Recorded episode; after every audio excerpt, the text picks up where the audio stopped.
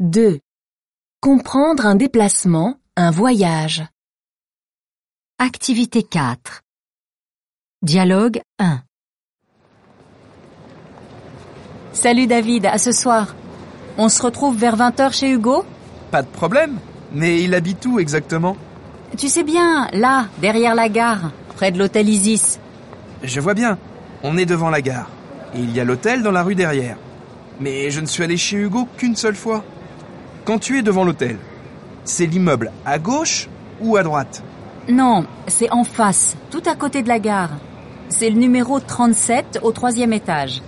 Et son code en bas de l'immeuble, c'est 42 A 67. Ah bon, d'accord. Tu m'envoies le code sur mon téléphone, s'il te plaît? Parce que je vais vite l'oublier. Ok, ça marche. À ce soir.